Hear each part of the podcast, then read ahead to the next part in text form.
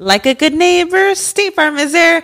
When you hear those words, you can feel good knowing that. State Farm is there to help you feel supported with the coverage you need for your car, your home, and even boats, motorcycles, RVs, and other things that matter to you. Now, let me tell you, girl, I don't got a boat, a motorcycle, or an RV, but State Farm covers my home and my car.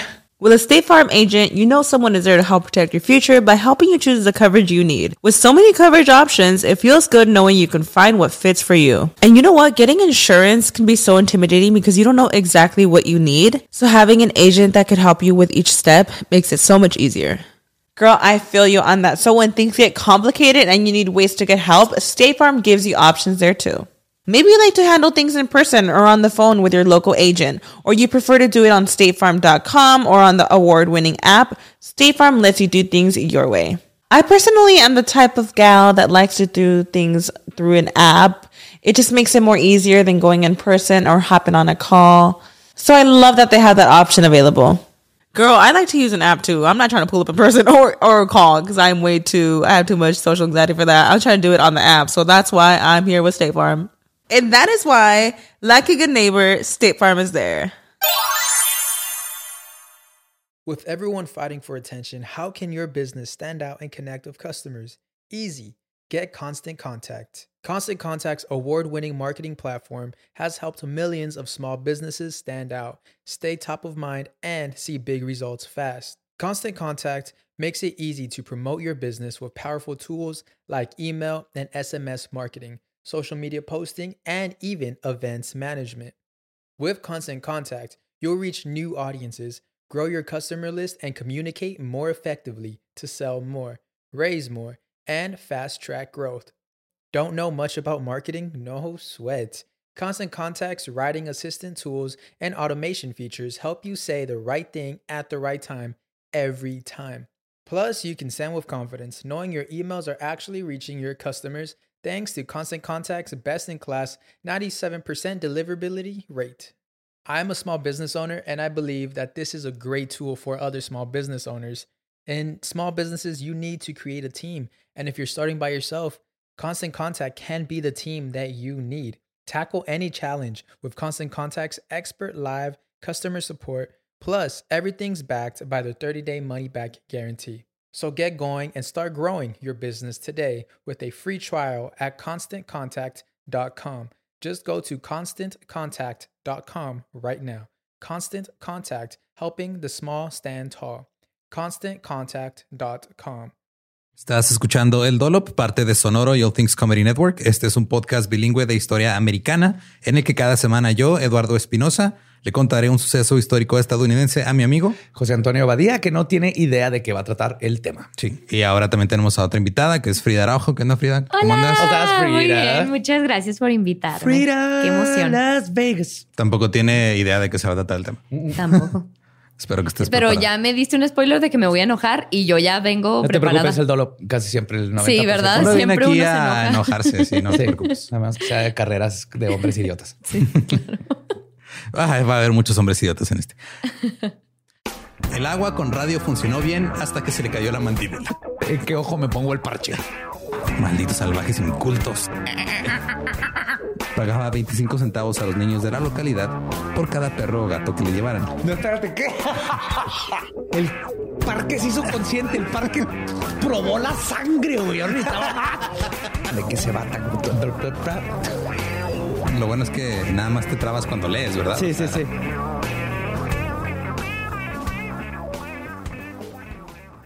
$1852. Emma Snodgrass era una joven de 17 años, descrita como petite y linda. No sabemos cuándo exactamente, pero en algún momento se mudó a Boston con su familia y fue ahí durante el otoño de 1852 cuando la descubrieron vistiendo pantalones. ¿Qué? No. Sí. ¿Qué? ¿Se atrevió? Se puso unos pantalones Mira. y una levita, que la levita son los sacos esos largos que tienen como, o sea, que son de enfrente como cortos y atrás Sí. largos. Ya, Ajá. ya, ya, ya, ya, ya. Sí, los frock coat. se En llaman, ¿no? 1850 y... Y dos. 52. No, Estaba- pues sí. Muy pronto. Ajá. Eso, forward. amiga. Ay, ay. Y el diario, el Daily Dispatch de Richmond, Virginia, informó que sus audaces bromas llamaron la atención de los editores de Boston. Vaya. Y Emma se convirtió en la nota favorita de los periódicos. Influencer desde entonces. Oh, yes. Más, eh, no había mucho que reportar en esos Sí, tiempos. claro. Es lo que hemos aprendido mucho en el dolo. Todos reportan así de. Y al vecino Juan eh, se le metió un topo a la casa esta Sí. semana. Pero todo se resolvió. Jimmy fue a ayudarle. Hubieron dos heridos. Sí.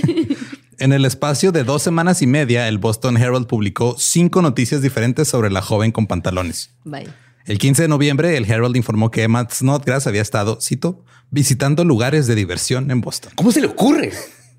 No sé, güey, son los 1800.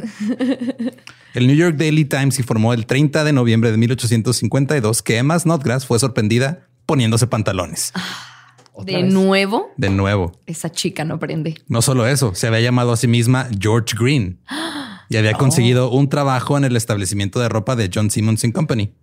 La policía la arrestó, la llevó a la comisaría y su hermano fue enviado a buscarla. La llevó de regreso con su padre, quien se decía que era un respetable funcionario de la ciudad de Nueva York. Vaya. Uy, La le han de haber arrastrado por usurpación de pantalones en la casa. Usted no es la que usa los pantalones en esa Así casa. es. Está usurpando ese Está puesto, usurpando señorita. el puesto. Básicamente, antes de mediados del siglo XX, las mujeres tenían un vestuario muy limitado que consistía casi exclusivamente de vestidos y faldas. Claro. Las mujeres tenían que adherirse a ciertos estándares de imagen que se esperaba que respetaran. Los pantalones no eran parte de ese vestuario, ni siquiera eran, ni siquiera eran opción para las mujeres, eran para hombres nada más. Se esperaba que las mujeres usaran corsés, lo que reducía tanto el tamaño de su cintura que muchas no podían respirar. Muchos problemas respiratorios. Y se y de desmayaba. columna. ¿Has visto los x-rays de alguien con corset? ¿Y cómo está así todos los órganos acá arriba? Sí, ¿verdad? Donde deberían estar, José Antonio, Búsquenlo. según la gente de los 1800. Sí, sí. Y algunos ahorita todavía. Eh, la forma en la que las mujeres se vestían las hacía parecer muñecas y daban la impresión de ser frágiles. Eran percibidas así como féminas indefensas con vestidos con volantes, mientras que los hombres eran fuertes y usaban pantalones masculinos. Míralos. Ellos, ellos pueden, pueden poner un garrafón. Ellos pueden cargar el garrafón. Yo, yo todavía no entiendo cómo en pleno 2021 y todavía no hay una forma de poner un garrafón sin derramar agua. No Um, puedo, no puedo creer que no hayan exacto. inventado. Exacto, pero si usas pantalones, tal vez puedas. Ese es el punto, Ese es ¿no? de, problema. de estos, de los, de la gente de los 1800. Eh, y también este, las mujeres pues, se ponían múltiples capas de faldas, no que el fondo, el fondo, el fondo, la falda, eh, fajas, las faldas esas de aro con la estructura acá toda. Kilos Ajá. y kilos, ¿no? De ropa. Sí, de hecho, eran había corsés de acero y había corsés de hueso de ballena. Uh. Sí, se agarraban este, los, pues, las mandíbulas de las ballenas Ajá. y la- con eso hacían ese pedo. Las varillas. Se hacían las varillas porque como que con eso se dañaba menos la tela que con el acero. güey. Tiene sentido. Aparte, es más difícil lavar acero porque se oxida Sí. y mancha la tela. Ajá. Y también este, pues había ballenas muertas por todos lados. Entonces Vaya. Hay que aprovechar. Hay que darle uso. Qué terrible. Tenían muchas capas de enaguas que usaban la mayoría de las mujeres y toda esta vestimenta podía pesar hasta 6, 7, 8 kilos. No, qué pesado. Qué pesado y qué hueva tener sexo. Yo no sé cómo le decían antes. Era así de esperar que dos horas. De, No, uh, de aquí a pones que Barry permíteme. White, Sí. prendes las velas horas, y lo sí. en dos horas. Ajá. En dos horas nos vemos. Oye, o un eh, Traer eh, montacargas para mediodía, quitarme la o sea, crinolina. estar a las 12 a la una de la tarde. Pues por eso con- luego si puedes respirar, pues por eso se desmayaban. Guácala, guácala, pobres mujeres. Eh, O sea, traer. No, no, no, qué sudor. Pero Qué sudor. la razón principal por la que las mujeres tampoco podían usar pantalones era porque retrataba a las mujeres como iguales a los hombres. ¿Qué? Ese era el problema más grande. Los Ay, conservadores, que eran pro corsé, argumentaron que lucir respetable y vestirse adecuadamente era el deber de una dama. Y si se sentían incómodas, era una carga que todas las mujeres morales deberían soportar felizmente. Vaya. Porque, porque sí, porque somos mujeres. Es parte de. Claro, es una, car- es una Luego- carga em- emocional y literal. Claro, claro, kilos y por kilos de cosas. Luego los caballeros cis, ¿cómo van a saber cuál es mujer y cuál no? Se van a confundir ¿cómo? y luego empieza la homosexualidad Sí, y no. luego el mundo se cae. Y luego todos tienen opinión y Ajá. voto, ¿no? Qué triste sería. Ajá. No, no, no. Eh, Toda la razón. Qué bonito que saben dónde vamos. Eh, oh my God. cualquier alternativa que no fueran faldas, corsés, etcétera, sería eludir su deber para con sus maridos y sus familias. Qué terrible. Ahora, Elizabeth Smith Miller provenía de una familia rica. Sus padres eran abolicionistas y ambos estaban muy a favor de que las mujeres tuvieran los mismos derechos políticos. Era una familia considerada locamente feminista para su época. Elizabeth visitó Turquía antes de la primavera de 1851 y ahí conoció los pantalones turcos. Una primavera estaba trabajando en su jardín y ya no podía soportar el calor ni todo el desmadre que traía encima de Claro. ropa. Trabajar en el jardín con montones de vestidos y un che- es una estructura de varilla, güey. Y uno con una chamarra en invierno ya andas así como, de, oh, ya me la quiero quitar. Ahora con todo ese vestido. Tres kilos de tela. Qué terrible. Se me hace, o sea, cuando están los niños así chiquitos que los ponen todos enchamarrados, me da, me da mucha risa, pero al mismo tiempo digo, pobrecitos, qué incómodo de estar. Está bien, verga. Síganlo haciendo porque se ven bien graciosos caminando como pingüinos. y luego se caen y no se pueden levantar como Sí, tortuga. es verdad, es Ajá. verdad. Pero Es- eso no que nos viene por eso. comicidad, ¿no? O sea, porque es, cómico. Sí. Ahí Ajá. se acepta. Sí, no estamos infringiendo. Sí, los niños no tienen derechos. Sí, ver, para eso Los tuvieron primero los animales que los niños. Ajá, exacto. es. Eso lo aprendimos aquí. Eh, eh, así que decidió, dijo, este grillete ya no debe ser soportado. Entró a su casa, se puso unos pantalones turcos que se compró en su viaje, que pues llegaban hasta, o sea, en el, digo, son, son iguales que los de ahorita prácticamente, que son los que están como muy holgados de arriba, que parecen una falda, y luego de los... Ah, ya, ya, ya. Eh, como de la rodilla para abajo están entubadito. Ajá, y luego lo demás es sí. como, como si fuera como los pantalones que después usó MC Hammer prácticamente. sí, sí. Muy parecido. parecidos. Sí, sí. ajá. Entonces, este traía, eh, eh, era como traer puesto una falda porque tenía pantalones abajo. Elizabeth se los mostró a su prima, quien también empezó a usarlos. Luego se los mostraron a Amelia Bloomer, quien también empezó a usarlos y los mostró en la portada de un periódico que ella editaba. Y luego abrieron su Etsy. Y de ahí se les empezó a conocer como bloomers. Estos, este Ah, son los bloomers. Ajá. Son los bloomers o bombachos, que es un estilo similar ahorita. Las mujeres que adoptaron los bloomers como parte de su atuendo tuvieron que lidiar con personas que se detenían y las miraban en la calle, así como con las burlas como hoy, constantes ¿no? de los adolescentes. Ay, como hoy, básicamente como sigue siendo. Ajá, la neta, sí, pero ahora eh, antes era porque estaban Traían pantalones. quebrando las, las leyes de la moralidad. Que Claro. no traía. Ahora es por acoso. Ah, claro. Entonces, las cosas han cambiado. Ahora solo es porque existen. Ajá. Porque ahí estamos viviendo, respirando. Sí, o sea, han Muy bien. cambiado las cosas, eh, no para bien. sí, sí, sí. Mismas acciones, diferentes motivos. Sí. Ahora, cuando Amelia argumentó que los pantalones eran mejores para hacer ejercicio, los médicos respondieron que el ejercicio para las mujeres era peligroso y afectaría negativamente su fertilidad. Si se hace puede caer el útero. Claro. Aparte, Claro, si están haciendo ejercicio, no están cuidando a los bebés. Claro. Y están pensando en cosas. Claro, claro. O en realidad tenían miedo que las mujeres se fueran a poner muy mamadas Ajá. y luego nos levantáramos como en armas, ¿no? Una lucha de puño contra puño también Ajá, también eso. podría ser. La apologista pro corsé Arabella Kinelli sintió que esta idea de hacer ejercicio era una tontería absurda y declaró, cito, si las mujeres necesitaban hacer ejercicio, todo lo que tenían que hacer era la tarea doméstica común. Traidora siempre hay. Emma Snodgrass fue el ejemplo perfecto de una mujer que se enfrentó al ridículo sin fin. Después de ser enviada de regreso a Nueva York, se fue otra vez a Boston. La vieron vestida con ropa de mujer en el Washington Coffee House, donde estaba ahí nomás pasando el rato. La vieron salir del café con ropa de mujer, pero regresó con, cito, una elegante levita, gorra de tela y pantalones negros de paño. 3 de diciembre de 1852, diario The Boston Journal, titular, otra vez en pantalones. Cito. Snodgrass llegó vestida con una elegante levita, gorra de tela y pantalones de paño negro, alojándose en el Washington Coffee House, donde permaneció hasta ayer, cuando fue identificada como la mujer que fue objeto de tantos comentarios a través de los periódicos hace aproximadamente una semana. ¿Qué está pasando? ¿Qué sigue? Perros y gatos viviendo juntos. Fíjate que me he dado cuenta con esto que qué fácil ha sido para las mujeres siempre estar en un foco de polémicas, ¿no? Nada más por no, por hacer algo distinto a lo que, A lo que les dijeron que la hicieran. raza quiere que hagan. Sí, sí, sí. Sí, o sea, es- yo te dije que hicieras algo. ¿Por qué? Pues porque yo digo y no lo quiero Porque hacer, sí pues te es. chingas. Sí, Nomás sí porque es. me dijeron, ay, esto está la madre hacer esto. Ya sí, no lo voy a claro, hacer. claro. O lo va a hacer claro. diferente. Claro, claro. Un cantinero la reconoció y le dijo a la policía que la detuvo.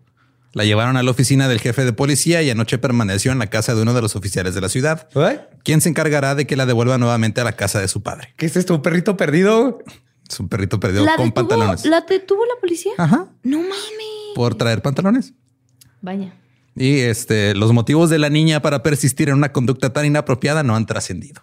Fue lo que reportó el periódico. Ahora, a estas alturas, todo el mundo hablaba de Emma Snodgrass. Los periódicos de todo el país ahora seguían rutinariamente esta impactante rareza. Un periódico dijo que ella perturbó la ecuanimidad de la magistratura adormecida en las ciudades del este. ¡Oh, my God! Wow.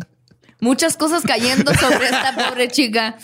Nada más quería ponerse pantalones, güey. Era A ver, mija, y si, mejor, y si se ponen los pantalones, pero abajo de la falda, para que no la podamos claro. ver. ¿Qué le parece? Así no nos damos cuenta que trae falda. O sea, mija, póngase. Todos un punto medio, Hay que todos echarle ganamos. ganas todos. Tú ponte pantalones. Tú sociedad. ponte pantalones donde nadie te vea. ¿Dónde na- no, no, mira, ¿cuál es la necesidad de traer pantalones enfrente de los demás? Porque luego yo voy caminando y volteo y como que trae pantalones la mujer y luego me recuerda al compadre y eh, me No, empiezo no. a ser homosexual. No, de veras, no. Sí, El New York Daily Times dijo no se sabe cuál puede ser su motivo para rechazar obstinadamente los atuendos de su propio sexo. Vaya. Emma Snodgrass regresó a Boston en diciembre. Fue descubierta nuevamente con pantalones. El 18 de diciembre, el Boston Herald informó sobre su atracción por los jóvenes románticos. Y el 22 de diciembre, según los informes, causó una sensación profunda en un viaje a Portsmouth, New Hampshire. Y el 29 de diciembre fue arrestada nuevamente. No. Qué triste. Porque una cosa, o sea, digo, no es como que no supiera que esto, esto pasaba, pero una cosa es que seas polémica y que el, el periódico esté hablando de ti, ¿no? Pero que te detenga la policía, güey.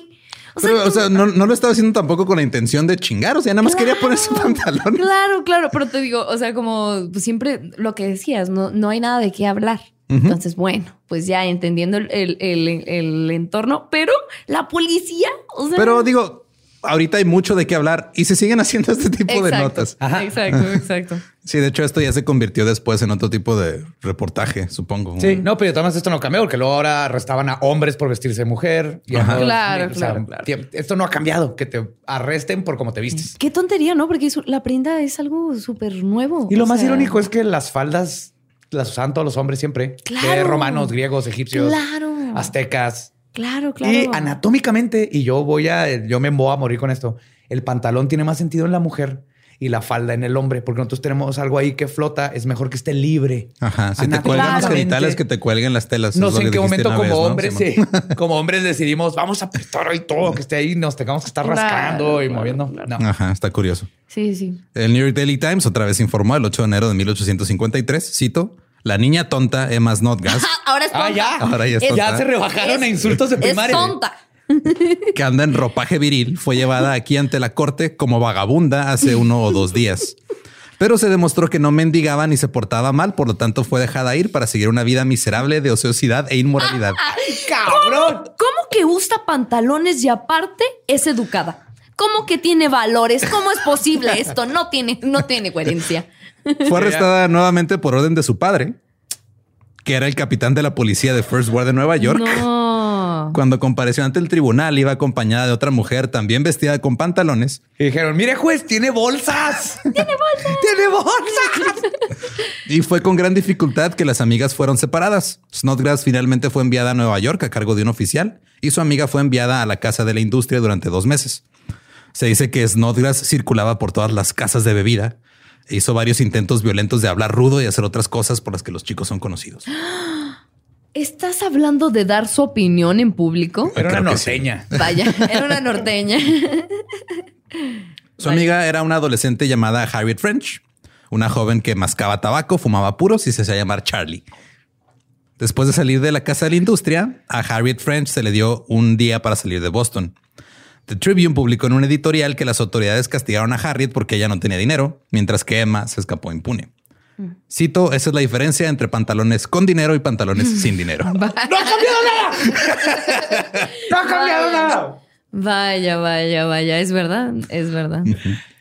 El 6 de enero de 1853, el Daily Dispatch de Richmond informó que Emma Snodgrass había sido enviada a casa eh, y su cargo había sido usar pantalones.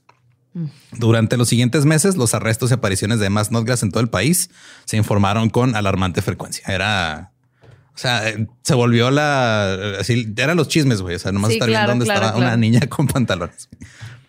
El New York Daily Times, el 23 de marzo de 1853, dijo otra vez, Emma Snodgrass, la dama de la notoriedad de los periódicos, la vagabunda con ropa de hombre, por fin ha visitado Albany.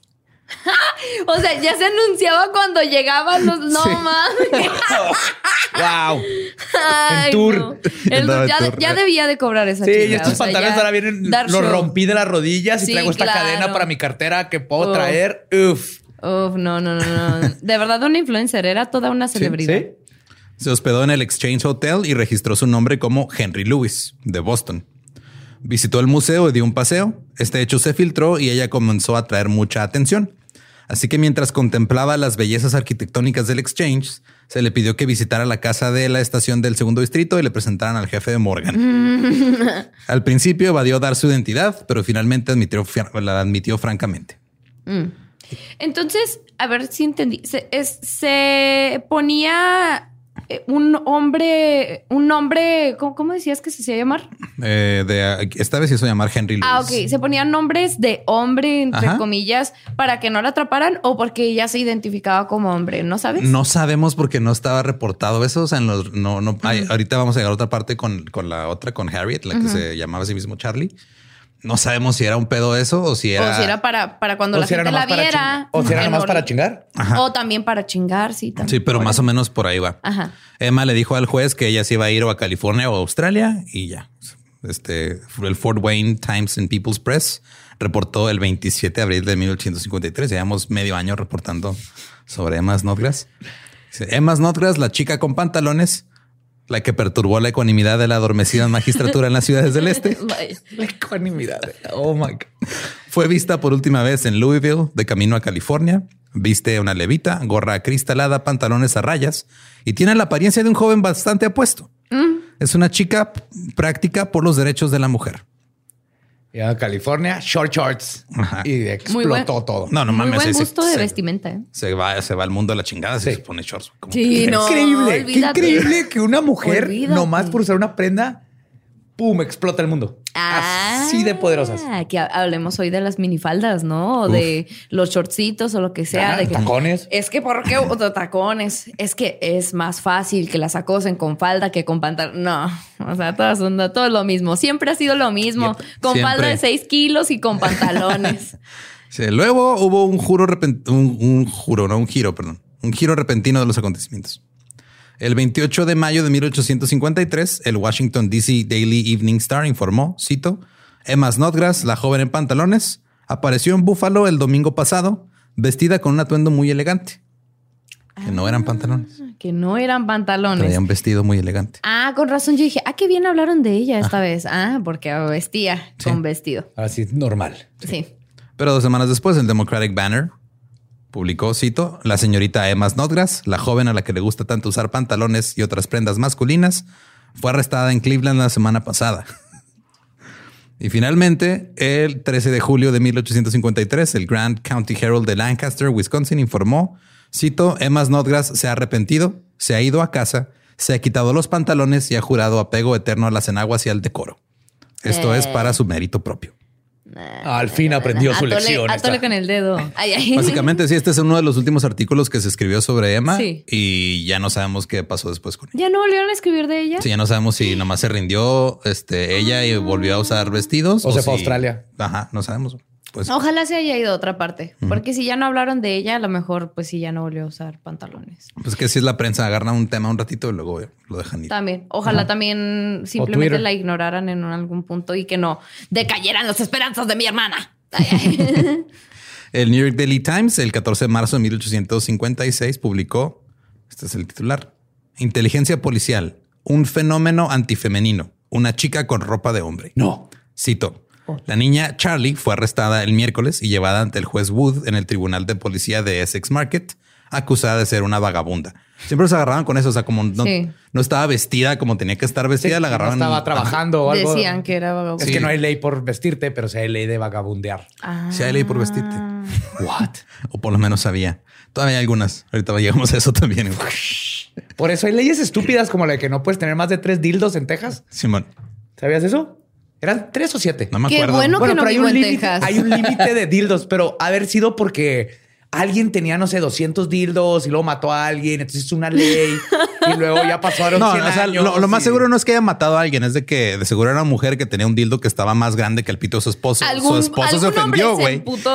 Probablemente. Algún hombre se encabronó, Ajá. dijo esto no es posible, no se pueden tener más pitos. Digo, no se pueden tener más dildos de los pitos que se tenga en la casa. En la casa. Sí, sí, sí. No, qué Sí. triste. Bueno, está acusada de ser una vagabunda. Él, o quiero decir ella, escuchó la denuncia referida con aparente indiferencia y respondió con una simple declaración de no culpabilidad y luego fue condenado o condenada a dos meses de prisión en Blackwell's Island. ¿Dos meses? Dos meses de prisión. Se me hace curioso cómo el- eh, la persona que escribió este artículo como que estaba batallando con qué pronombre usar porque no Claro, sabía. claro, claro. Sí, pues lo que decimos, no, no, quién sabe cómo se identificaban. Este Charlie masca- ma- mastica tabaco con facilidad y disfruta de un habano suave. Sin embargo, sus dientes son buenos y blancos y parecen ser un objeto de gran cuidado. Su rostro es carnoso, regordete y suave y su cabello corto y negro está arreglado. Su abrigo y sus pantalones son nuevos, prolijos y le quedan bien. Sus botas son fascinantes. Su cuello de camisa y su pecho son perfectamente irresistibles. ¡Ya cásense! Vaya. Charlie mide aproximadamente 5 pies y 3 pulgadas de altura, es bastante delgada y cuando está arreglado es lo que la mayoría de las jóvenes tiernas llamarían un perfecto amor de compañero. Es que también yo creo que era miedo a eso, a que las mujeres vestidas de hombre les bajáramos a las morritas. Sí. Como que dijeran, no, ¿cómo que tienen gracia? Son, o sea, fuma, pero es higiénica. Ajá. Este tiene gracia, se le ve muy bien la ropa, se le ve, y, Le y aparte enamora a las muchachas. Ajá, sabe no, hablar. No Envidia. es un güey. a mí me suena envidia, caballeros, no sé. Ella o él nació en Nueva Orleans y ahora tiene 19 años. Cuando llegó a su decimoquinto cumpleaños, se quitó su atuendo femenino y se puso al atuendo masculino. El cambio le sentaba tan bien que nunca pensó en cambiarlo desde entonces. Primero ofre- ofreció sus servicios como mesera a bordo de un barco de vapor de Mississippi y estaba en el viaje cuando fue ascendida a grumete. Ahora, Los grumetes eran los aprendices de marinero. Ok. O sea, el marinero era el que ya trabajaba en el barco, el grumete era como el, pues el, el practicante, güey, básicamente. El intern. Sí. Dice, hace aproximadamente estaba contratada como camarera en el salón Jenny Lind en la calle Canal. Charlie dice que se ha mantenido como un hombre sin hacer nada malo y siente un precio evidente por el éxito con el que ha llevado a cabo su disfraz masculino. Ahora aquí hay una conversación muy interesante entre Charlie y este, el reportero. Ajá. Charlie dije, dice, ¿no crees que soy inteligente para que nunca me descubran hasta ahora? Por supuesto que sí, no soy un tipo más mal parecido, ¿verdad? El reportero le pregunta, ¿por qué te vistes con ropa masculina? Y aquí es donde se pone bien loco este pedo. Dice, bueno, porque puedo llevarme mejor, una vida mejor, puedo ganar más sueldo. Una niña pobre no tiene ninguna posibilidad. Actué mal una vez, no lo niego, pero no me gustó. Y fue para evitar la necesidad de seguir actuando mal que me pongo ropa de chico. No soy un vagabundo, nunca lo he sido y nunca lo seré mientras tenga manos para trabajar. Mira, mis manos son duras, más duras y más grandes que las tuyas. Eso es por el trabajo. Son grandes y hogareñas también. Eran pequeñas una vez cuando vivía en casa con mi madre, pero entonces no sirve de nada llorar por eso, ¿verdad? Lo he sufrido durante tanto tiempo, pero también puedo ser rudo y todo lo que quiero es que la gente me deje en paz. Fucking Charlie, yes. Eso, eso, eso, mi hermane. Porque todo lo que, eh, eh, por lo que hacía esto era para tener una vida más estable. Así O es. sea, para ganar bien, Y para más en trabajar. estos tiempos donde no hay opciones. Obviamente asumo que cuando dice Exacto. me porté mal, Sí, o sea que tuvo alguna que vez la prostitución o algo así, ¿no? no se dice exactamente qué hizo, pero puede ser que haya Y o dijo, robado o hecho algo. Pero esto no es lo mío. Yo quiero ganarme las- Bien y para eso tengo que poner. Ajá. Y es que, Pantalones. eh, es que a lo mejor eh, eso era todo, ¿no? El que se veía a estas mujeres como, como a lo mejor revolucionarias, pero mm, como, ¿cómo se dice? Perturbadoras de la paz, ¿no? Simplemente por Toda la causar revolución polémica. tiene que perturbar la paz, Exacto. Frida. Pero lo veían como polémicas cuando en realidad estas personas todo lo que querían era tener una, una vida más estable, más cómoda y, y con más Quieren vivir bajo sus propios términos. Claro, exacto. Y verse fabulosas porque se Ah, vestía bien exacto, es. exacto, No exacto. tienes que escoger. El reportero le pregunta a Charlie y le dice, oye, pero te pueden castigar por vestirte con ropa masculina. Hay una ley que lo prohíbe. Y Charlie le contesta, bueno, creo que es bastante difícil que una persona no pueda vestir- vestirse como le parezca, siempre que sea decente. ¿Por qué no arrestan a los que usan bloomers? ¿No es mi vestido mejor que el bloomer? Y con más decoro. O sea, ella decía, güey, yo me he visto mejor que las que usan pantalones turcos. Claro. Pum. Y le contesta el reportero, puede que sí, pero la ley es la ley. Así son las cosas, básicamente. Pero así son las cosas. Y Charlie dijo, oh, bueno, mi abogado me dice que él piensa que esa ley es anticonstitucional. ¿Estás listo para convertir tus mejores ideas en un negocio en línea exitoso? Te presentamos Shopify.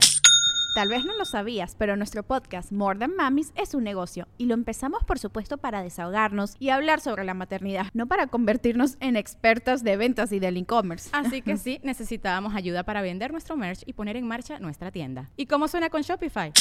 Llegó otra venta. Shopify es la plataforma de comercio que está revolucionando millones de negocios en todo el mundo. Ya seas un emprendedor desde tu casa o desde donde sea, Shopify es la única herramienta que necesitas para iniciar, administrar y hacer crecer tu negocio sin dificultades. Con Shopify puedo gestionar pedidos, envíos y pagos desde cualquier lugar, brindándote toda la información y estadísticas de tus ventas al detalle. Regístrate para un periodo de prueba con tan solo un dólar al mes en shopify.com barra sonoro, todo en minúsculas.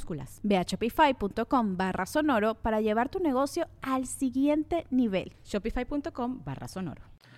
Ya después, este, el reportero describe que Charlie se metió tabaco en la boca durante la conversación anterior e hizo uso frecuente de la escupidera. Así que aprendió a masticar tabaco en el Mississippi eh, y dijo que lo hizo para mantener mejor su disfraz y que ahora ya le gustaba bastante. Sí, se ve súper masculino. Sí. Ahora, las mujeres que usaban pantalones se rindieron a, a principios de la década de 1850. O sea, como que fueron estos años así de... Empezó la pelea y luego... Sí, o sea, Emma, Elizabeth, como que fue este pedo de, ah, pues ya nos están haciendo, o sea, están haciendo un cagadero, mejor no nos metemos en pedos. Como los jeans acid wash de los Ándale, noventas. ajá. Pero eso Como sí, que sí había un motivo, que- güey. Sí había un motivo ahí, o sea... ¿Cuáles son esos? Los, Los como culeros. casi blancos.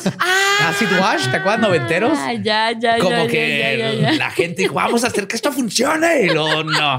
Y qué bueno, qué bueno que se murió. Esa moda así no. Acid wash, no. No, no estaba chido. Este, Elizabeth eh, Miller abandonó la práctica de usar sus pantalones turcos. Dijo que duró solo unos años antes de volver a usar vestidos. En parte se debió al ridículo y en parte fue algo más profundo. Las feministas prominentes de la época estaban preocupadas por obtener los derechos de las mujeres, este, más que por la reforma de la vestimenta. Claro. Y para que las tomaran en serio, tienen que vestirse como decía la, la moral o las Sí. normas de ese entonces, entre comillas, vestirse como damas para evitar desvirtuar su, su principal causa, que era la de asegurar el voto femenino. Claro. Entonces Claro, era, claro. o sea, queremos que nos hagan caso y pues para que nos hagan caso Hay tenemos que hacer portarnos este bien. Ajá. Claro, claro. Entiendo. Ahora los conservadores ridicularon los... ¿Qué pasó? Es que estas, estas chicas que usaban pantalones eran más feministas llevadas a- al cambio social, ¿no? En- y, y las otras chicas que creo que se les llama feminismo radical, si no me equivoco.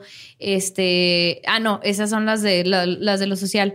Y se encargan de lo político, ¿no? Entonces Sí, más interfieren. En la política sí. tienes que jugar en las reglas Sí, sí, hasta sí. que logras meterte, ¿no? Sí, sí, entiendo. Ahora los conservadores ri- ridiculizaron los estilos y advirtieron que permitir que las damas usaran pantalones sería más peligroso que una bomba de tiempo. Y lo fue. Y lo fue, gente. Muchos líderes religiosos temían que las mujeres que usaban pantalones se volvieran inmodestas, Inmodestas. que es código para decir promiscuas, Sí, claro. Que no era femenino. Es que es mucho más fácil bajarse el pantalón que quitarse las ocho faldas que deben de estar puestas. Y van a andar cogiendo por todos lados todo el día. Necesitan ayuda de su hombre para poder desvestirse. Con los pantalones, ellas solas podrían. Exactamente. Qué triste. Van a andar haciendo pipí cuando quieran en lugar Cuando de pedirle quieran. ayuda a alguien más. Sí, y usar pantalones no era femenino. Y esto era código para decir, este, o sea, si no es femenino, está cuestionando la autoridad masculina. Haría que las niñas se convirtieran en salvajes en lugar de ser tranquilas y modestas. Y nadie iba a querer casarse con ellas. No, ¿por qué? ¿Cómo que por qué? Porque con pantalones No. tienen más agilidad y van a empezar a treparse Claro, árboles. y- claro. Y, los- las caras de los edificios y van a estar en las coladeras porque se pueden mover. El vestido las detiene. Nunca soñaron con algo peor. Sí, no, no, la mujer es, es naturalmente salvaje. El vestido las ayuda. Necesitan que no ese se metan peso a- extra ajá, para que no se muevan. Sí, necesitan, cueva y necesitan lo- un peso literal porque el peso de la opresión no es No suficiente. es suficiente. Tiene que ser también físico. Mira. Y si nadie quería casarse con ellas, la familia como la conocemos quedaría destruida. No, Los hombres se volverían débiles y afeminados. El travestismo de las mujeres causaría un caos social y moral, despotic- despotricando en que las diferencias entre los sexos serían borradas. ¿Qué sería de nosotros, no? Imagínate, no, no, no. Amor. No habría, amor, no, no, felicidad. no habría orden. Los carros estarían manejando al otro lado de la Claro. carretera. Exacto. Sí, los aires acondicionados estarían en reversa y sacarían el aire frío. Todos estaríamos como en la casa del tío Shueco. Todos se van, no, no, necesitamos. Ahora, lo curioso es de que esto solo está pasando en las ciudades y todas estas editoriales de gente escandalizada nada más está pasando ahí porque eh, las mujeres en el oeste de Estados Unidos, que estamos hablando de finales de los 1800, donde todavía estaban Granjas. en las, ajá, en las fronteras, en las granjas, o sea, cuando todavía no, era todo el país completo. Ellos usaban pantalones todos los días. Pues sí, porque trabajaban Claro, todo el día en la granja, ¿no? Ajá. Coveralls O sea, y... los, los usaban como una necesidad práctica porque no era un lugar para faldas largas. Había lodo, había polvo y las faldas y eran... víboras de cascabel que te pueden meter y ahí viven y Sí, lo tienen pueden meter hijitos. por la falda. Ajá, a mí me pasó. Pero luego se quedan atrapadas en la jaula de metal. ahí Sí, ahí-. Es verdad, tanto ayuda como estorba. Pones una trampa ahí colgando en uno de los, en una de las seis capas y Sí, ya. sí, sí. Este, las faldas eran un obstáculo para realizar el trabajo físico que se requería en la vida en, en las fronteras de los campos. Los registros de la ciudad este, mostraban que una Mary Susie presionó a la junta de concejales por el derecho a usar pantalones en la época de la fiebre del oro en San Francisco. Que curiosamente la fiebre del oro en San Francisco también fue cuando se popularizaron los jeans. No. Ah, pues sí, aguantaban la chinga. Se aguantaban la Sí. chinga. Eh, diciendo que había usado atuendos masculinos durante 20 años y deseaba estar amparada contra un arresto por hacerlo, porque había ley en contra de que Se fue para allá y ahora resulta que no puede usar sus pantalones. Tiene el nombre moderno, Mary Sue. Mary, Mary Susie. Susie. Ajá. Dijo que eh, había comenzado a vestirse como un hombre cuando llegó por primera vez a San Francisco y que se había ido a trabajar en las minas de oro. Finalmente ganó suficiente dinero para comenzar su propio negocio. ¡Bella!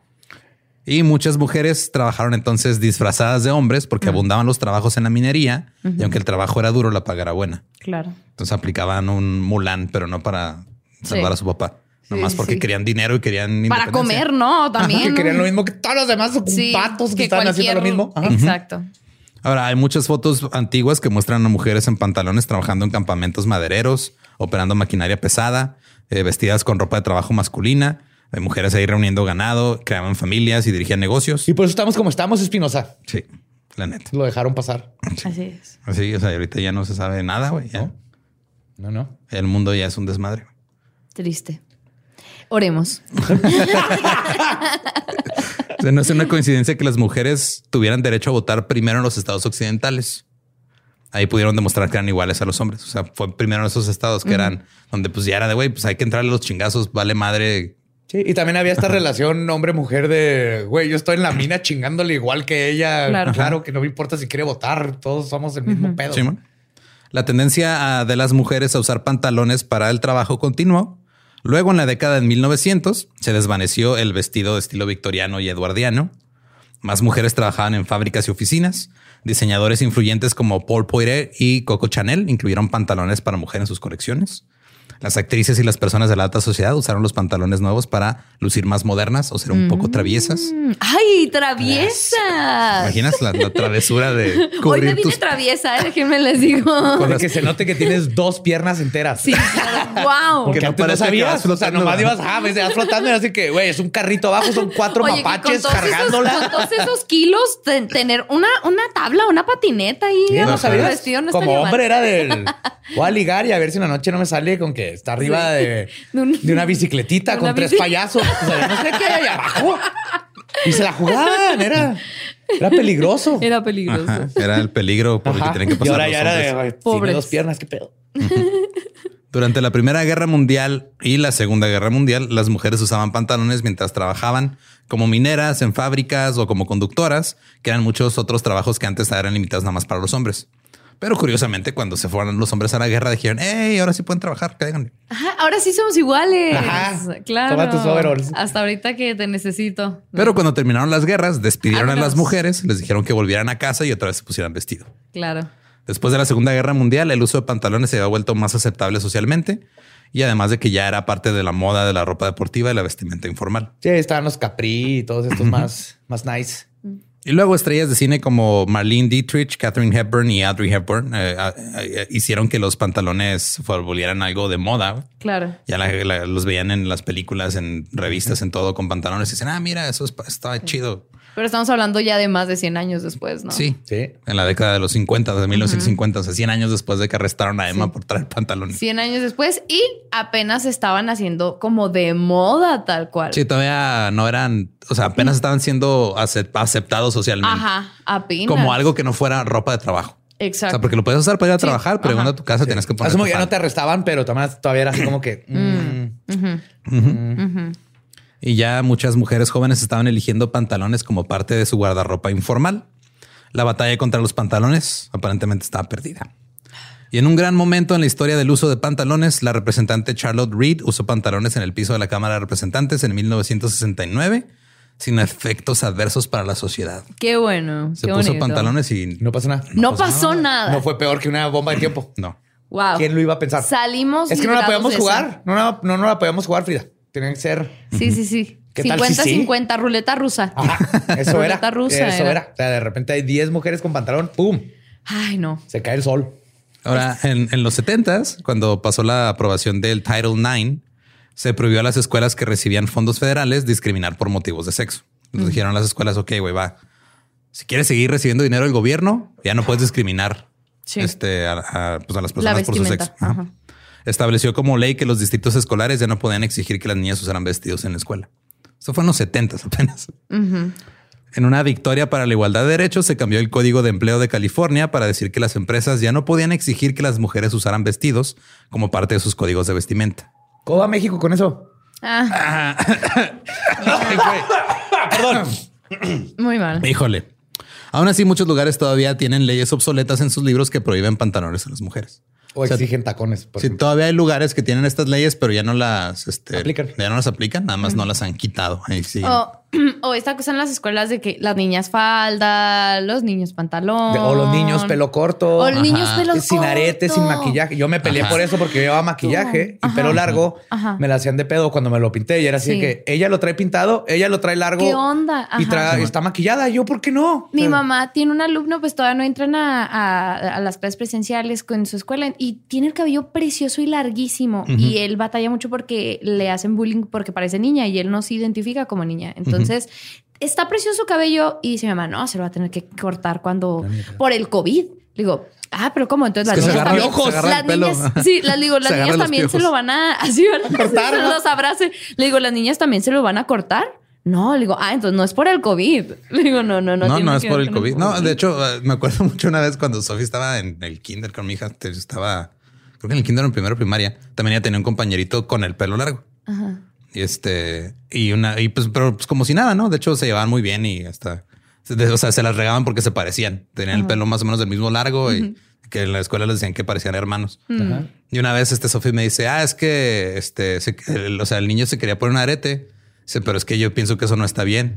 Y yo dije, a ver, ¿cuál es su razonamiento? O sea, tiene Ajá. seis años. Explica. Le dije, ¿por qué se te hace que no está bien? Dice, no, pues porque luego se le va a atorar el pelo ahí, a lo mejor se arranca el arete o Ah, algo. qué bonita. Dije, ah, mira, sí es cierto que todo lo demás son pinches conductas aprendidas. Ya, sí. Yo, yo, mi mamá intentó usar este.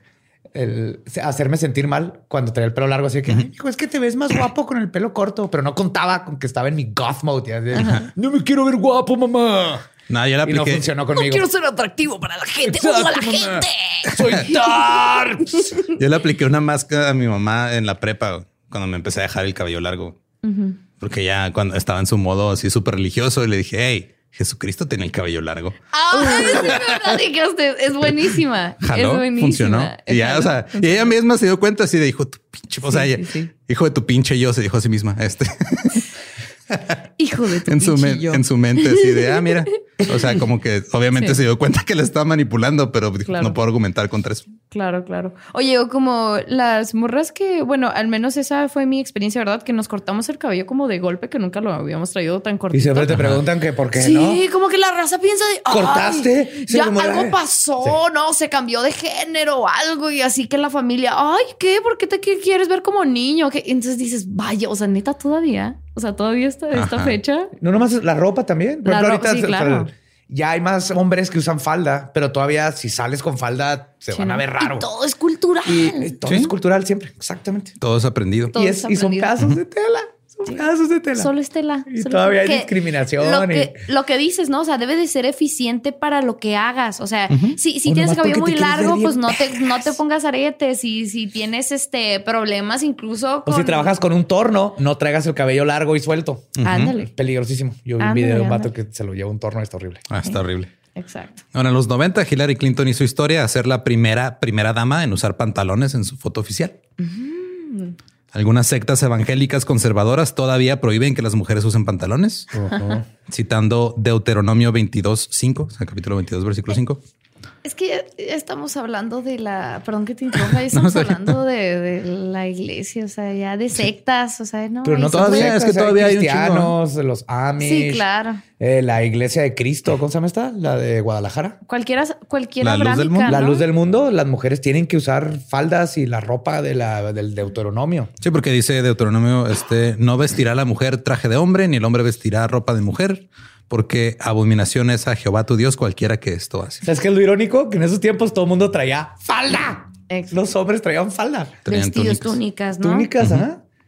Ahora, este, en México, las primeras mexicanas en utilizar pantalones fueron las revolucionarias en 1910. Sí, unas fotos aquí de Juárez, de las revolucionarias juarenses. con chingoncísimas, sí. sus rifles, sus este, de piel con sus. Está bien vargas. Y justo era porque estas guerreras necesitaban vestuario que les permitiera llevar a cabo su estilo de vida y proyectar una imagen de rebeldía ante los hombres. Ahora, curiosamente, también había una multa aquí en México, güey, por usar. What? Sí, la- y la impuso Porfirio Díaz, güey. Mm. Porfirio Díaz impuso esa multa porque él quería que todo el mundo se vistiera como los europeos. Ah, es que estaba Ah, traumado. claro, estaba traumado con los Francia, europeos. cosa. Y él este, decía que si no te vestías como europeo era, o sea, era inde- eras indecente. El pedo es de que, eh, digo, no sé si recuerden, pero en ese entonces había, gracias a Dios, ya no hay pobreza en el país. Estamos hablando de México. Sí. No, este, había un chingo de, de hombres pobres que no tenían para este, usar pantalones como el estilo que quería Porfirio. Pues traían ahí cualquier tela que se podían poner y los multaban de todos modos, güey, No porque tenían que vestirse como, como Ah, gente es de como tío- aristócrata, es Mi tío Ajá. hizo muchas cosas malas y otras buenas, pero estaba, muy- estaba enfermito. Estaba raro ese güey. Este, los pantalones se pusieron de moda en México también hasta la década de 1950. Se usaron como un símbolo de la liberación de la mujer y como una manera de emular a las mujeres más famosas del mundo. Porque mientras en Estados Unidos las estrellas como Audrey Hepburn y este o Coco Chanel en sus colecciones estaban poniendo pantalones, Frida Kahlo y María Félix fueron las dos pioneras mexicanas que comenzaron a popularizarlos Sí. aquí. Fueron Sí, de las sí. que dijeron. Frida "Ah, María. No me gusta el arte de Frida. Overrated. Overrated. Leonora Carrington no tiene el crédito que se merece. Frida. Pero Mira. qué es chido que, usó ¿Sabes? pantalones. Precisamente por eso llamó tanto la atención, porque eh, eh, más que por su arte, eh, fue una mujer que puso, puso mucho su cara para, para hacer Para que polémica. para, esposo. pero, aparte, para, para Perdón, hacer es que- polémica. No, es verdad, Diego. Era Diego, culero, o Diego sea, era un asco y Frida estaba asco. muy, muy enferma.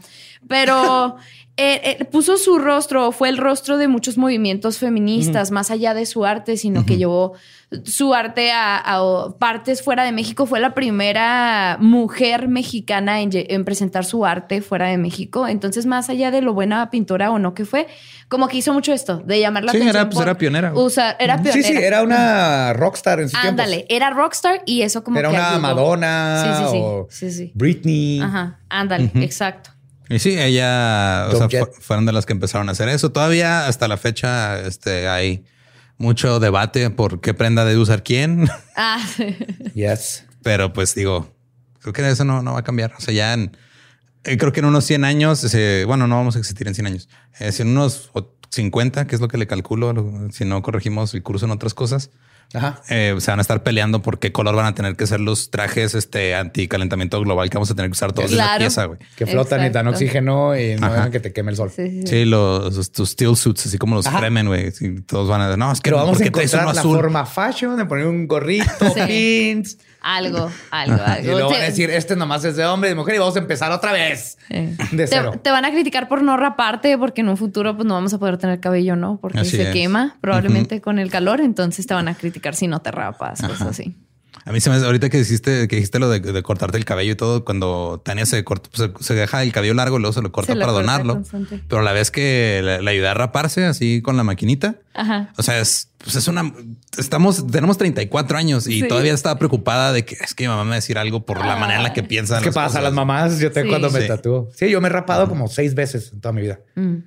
Y es un proceso que todavía tiene como un estigma por eso que platicabas. O sea, cuando te rapas, siempre es porque que a veces sí es casi. Yo varias veces lo hice como nuevo, nueva etapa de mi vida. Así de que ah, voy a Renovarse y voy a de renovar. forma. Pero la gente, no lo, especialmente en mujeres, ese ¿qué te pasó? Ay, sí. Te Que estás tu novio, pasando por ¿verdad? algo Tu novio te malo. cortó, sí. O nada más querías una foto terapia. para darle credibilidad a tu esposo gobernador. Ya, mira, Van a encontrar mil modos de estar chingando. Hay muchas Es- cosas. Si algo, si algo hemos aprendido aquí es de que la gente va a encontrar mil maneras de estar chingando. Claro. Hecho, el dolo se podría llamar mil maneras de chingar. Mil Sí. maneras de chingar. aquí es una de cómo chingar con cómo te ves en tu ¿Cómo exterior. te vistes? Sí. Y esa fue la historia de la batalla de los pantalones Wow. hasta ahora. La batalla de los pantalones. Sí. Así es. este, Wow. Una que- impactada, eh, impactada. Digo, no es que no supiera, te digo, ya, ya lo sabíamos, pero cuando uno lo escucha sin historia, parece una caricatura. O sea, Suena ridículo.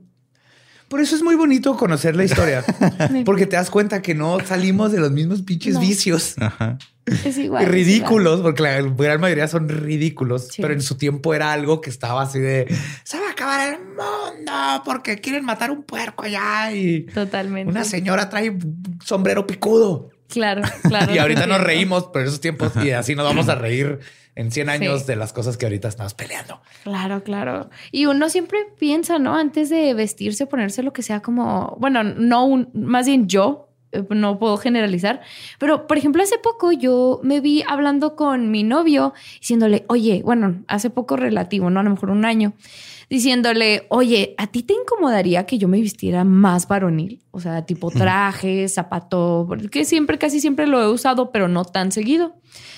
Y, y claro que me dijo, no hay problema, ¿no? Y la plática, pero como que a mí me sorprendió mucho todavía encontrarme preguntando y hablando con mi pareja cómo se sentiría acerca de, de lo que yo quiero representar, ¿no? Y ahorita, un año después, cosa de nada, como que poco a poco a uno que quiere hacer el cambio en sí mismo, eh, va como que va cayendo en cuenta de...